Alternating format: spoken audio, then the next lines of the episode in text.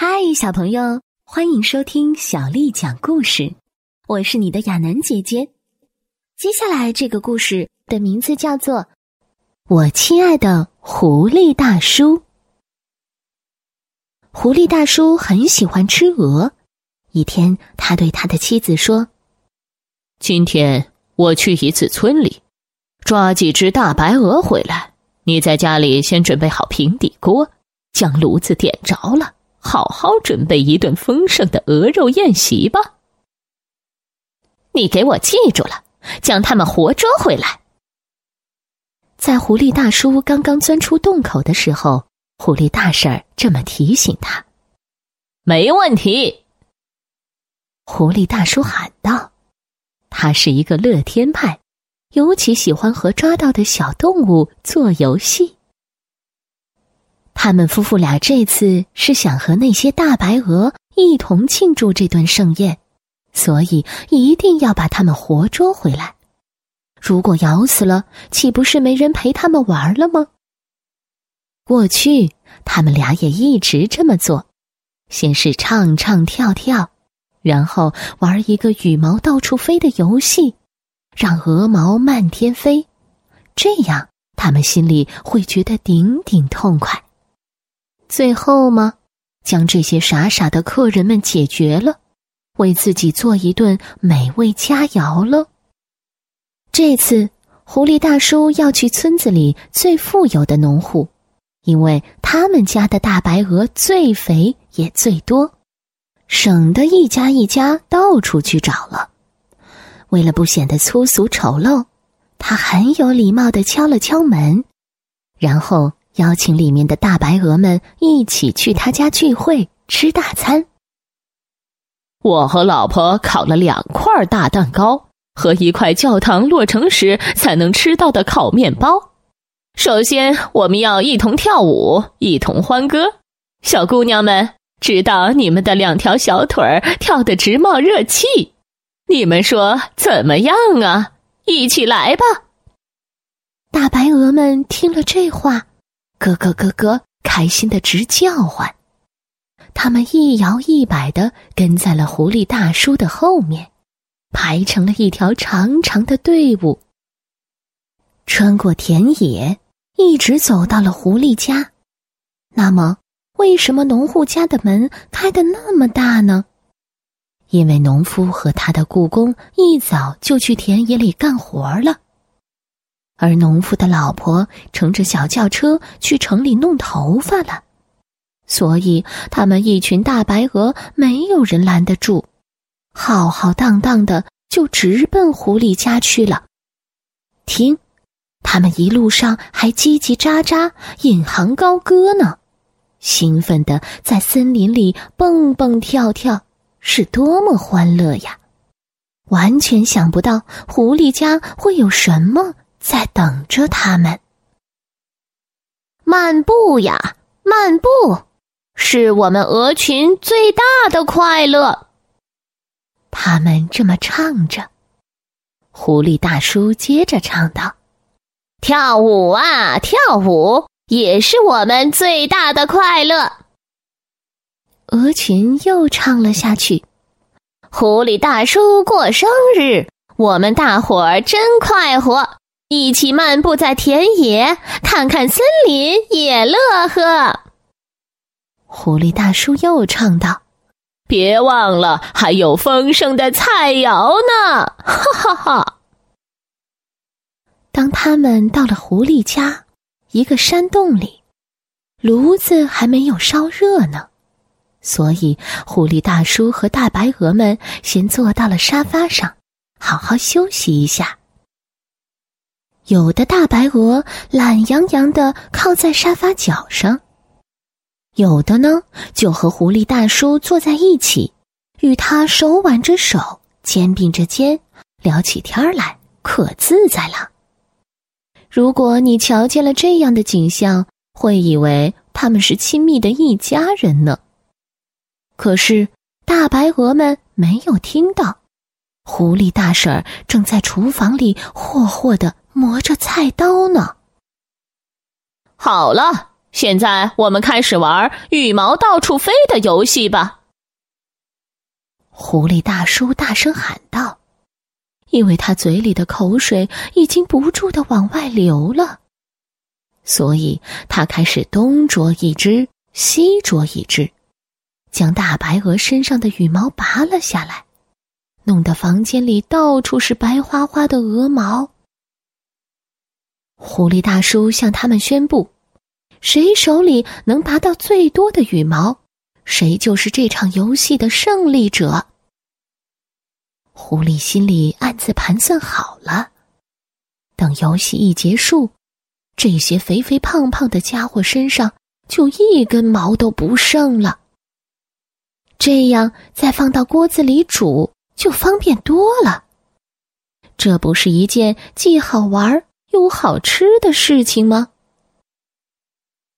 到了这个时候，大白鹅们哪怕再傻，也能猜到将要发生什么了。所以，这个阴谋诡计被他们识破了。他们心里想：“啊，狐狸呀，狐狸，你别做美梦了，又是面包，又是烤鹅，哼！我亲爱的狐狸大叔，你可要付出代价了。”所以。大白鹅看起来傻傻的样子，其实心里还是挺聪明的。他们仍旧装出玩的很高兴的样子，继续在一边跳舞一边蹦蹦跳跳、东躲西闪，玩着羽毛到处飞的游戏。所以狐狸大叔一点儿也没察觉到。其中一只胖鹅叫道。来抓我呀！来抓我吧！另一只马上回答：“不行，逮住我才算是你的本事。”就这样，狐狸大叔被他们弄得晕头转向。一只白鹅趁机抓住了他的脖子，一圈一圈的转个不停。这群鹅朋友唱着跳着，将他引到了外面的农田里。因为单独对付他一个人，他们的力量勉强还行；再来一个的话，就吃不消了。在房间里，其余的白鹅们还在又唱又跳，而狐狸大婶浑然不知，正在山洞里的桌子上摆好了刀叉和碟子，准备吃一顿丰盛的鹅肉大餐呢。外面的农田里。聪明的鹅群已经将狐狸大叔团团围住，把他折腾的几乎要昏过去了。又过了一会儿，狐狸大叔已经失去了知觉，上下左右都没法分清了，啪嗒一声，软软的倒在了地上。他真想好好的睡一觉啊！这群鹅朋友们。可不能错过这么好的机会，所以他们继续在狐狸大叔的身上又踩又跳，直到把他踩得扁扁的，一命呜呼了。他几乎变成了一张大大的床单，只剩下了一张皮。最后，大白鹅们把他拖回了山洞，摆在了狐狸大婶的面前。狐狸大婶还在一个心思忙着热炉子呢。瞧，平底锅上已经被涂满了香浓的黄油。她没注意自己的丈夫已经被踩成了一张皮，而且喊着他的名字：“汉斯，你的面包上是要涂点苹果酱呢，还是栗子酱呢？”可惜。狐狸大叔已经没法回答他了，因为他的小命儿早已升到天上去了。狐狸大婶这才发现不对劲儿，一下子痛哭流涕。汉斯，怎么回事儿？你究竟怎么了？快回答我呀！她伤心的坐在了丈夫的身上。对着天空哭嚎了好一阵子，而那些大白鹅呢，都埋伏在旁边的灌木丛中，觉得接下来要搞定狐狸大婶儿不是一件难事儿，因为此时伤心欲绝的狐狸大婶儿早已哭得分不清东南西北了。所以鹅群一拥而上，很快的将它踩得扁扁的，就像把狐狸大叔踩扁一模一样。大白鹅们就这样得到了两张精致的狐狸皮，连请人加工的步骤都免了。他们用狐狸皮缝制成了漂亮的狐皮大衣，还有轻薄的狐皮小帽子。最有意思的是，一只鹅公公把狐狸尾巴美美的绕在了脖子上，瞧，不就成了一条漂亮的围巾吗？这群大白鹅就这样说说笑笑，一摇一摆的回到了农场。他们这群聪明的家伙，现在还经常在这个地区跑跑跳跳呢。亲爱的小朋友，你有没有见过他们呢？就是穿着狐皮大衣、戴着狐皮小帽子、系着狐皮围巾的大白鹅呀。不要告诉我你从来没见过哟，小乖乖，今天的故事就讲完了。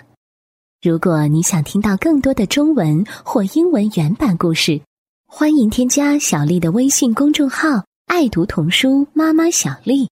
接下来又到了我们读诗的时间喽。今天为你读的诗是《宿新市徐公店》。作者杨万里。篱落疏疏一径深，树头新绿未成阴。儿童急走追黄蝶，飞入菜花无处寻。篱落疏疏一径深，树头新绿未成阴。儿童急走追黄蝶，飞入菜花无处寻。